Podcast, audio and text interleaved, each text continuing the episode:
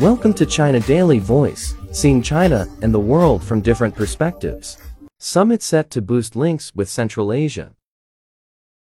The upcoming China Central Asia Summit, to be chaired by President Xi Jinping, will further elevate ties between China and the five Central Asian countries, bring economic and trade cooperation to a higher level and deliver more tangible benefits to the people, officials and analysts said. Xi will chair the summit on May 18 and 19 in Xi'an, Shaanxi Province. Foreign Ministry spokeswoman Hua Chunying announced on Monday. The summit will bring together President Kassym-Jomart Tokayev of Kazakhstan, President Sadyr Japarov of Kyrgyzstan, President Emomali Rahmon of Tajikistan, President Serdar Berdimuhamedov of Turkmenistan, and President Shavkat Mirziyoyev of Uzbekistan, she said. The gathering, one of the major diplomatic events to be hosted by China this year, will be a significant milestone in the history of ties between the two sides, Wang Wenbin, a foreign ministry spokesman, said at a news briefing on Monday.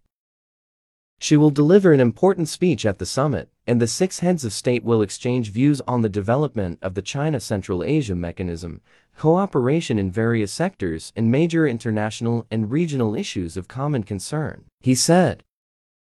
Key political documents will also be signed during the summit, he said. It is our belief that under the joint efforts from various sides, the summit will draw up a new blueprint for China-Central Asia relations and usher in a new era for cooperation. Total trade volume between China and the five Central Asian countries reached a record $70 billion last year, according to the National Development and Reform Commission. Li Yongquan, head of the China Society for Russian, Eastern European and Central Asian Studies, said China has always respected the five Central Asian countries' sovereignty, independence, and their right to choose development paths suited to their own national conditions.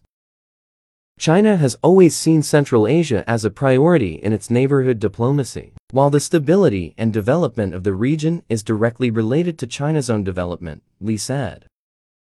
Last year, Xi chaired a virtual summit in Beijing to commemorate the 30th anniversary of the establishment of diplomatic relations between China and the Central Asian countries, during which he announced a plan to provide grant assistance of $500 million to the countries to support livelihood programs. Xi also made Kazakhstan the destination of his first foreign trip since the outbreak of the COVID-19 pandemic, paying a state visit to the nation in September. Going forward, the building of an even closer community with a shared future between China and Central Asia will give fresh impetus to bilateral ties and contribute to the region's security, stability, and development. Said from the China Society for Russian, Eastern European, and Central Asian Studies. Zhao Huirong, a research fellow at the Chinese Academy of Social Sciences Institute of Russian, Eastern European and Central Asian Studies, said that the elevation of the multilateral mechanism between China and the five countries indicated a new level of emphasis placed on the relationship. A summit between heads of state will help build a strong pillar for the building of the community with a shared future between the two sides and lead the way for the future growth of ties, she said. Central Asia is the place where Xi proposed the Silk Road Economic Belt, the forerunner of the Belt and Road Initiative. The region has also played pivotal roles in the BRI going global, added.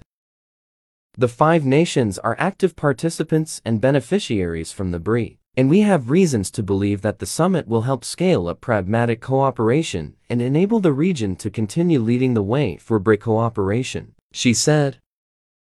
China and the five countries agreed during a foreign ministers meeting last year to establish the China Central Asia Summit mechanism, with the six countries to hold biennial summits starting this year. That's all for today. For more news and analysis, buy the paper. Until next time.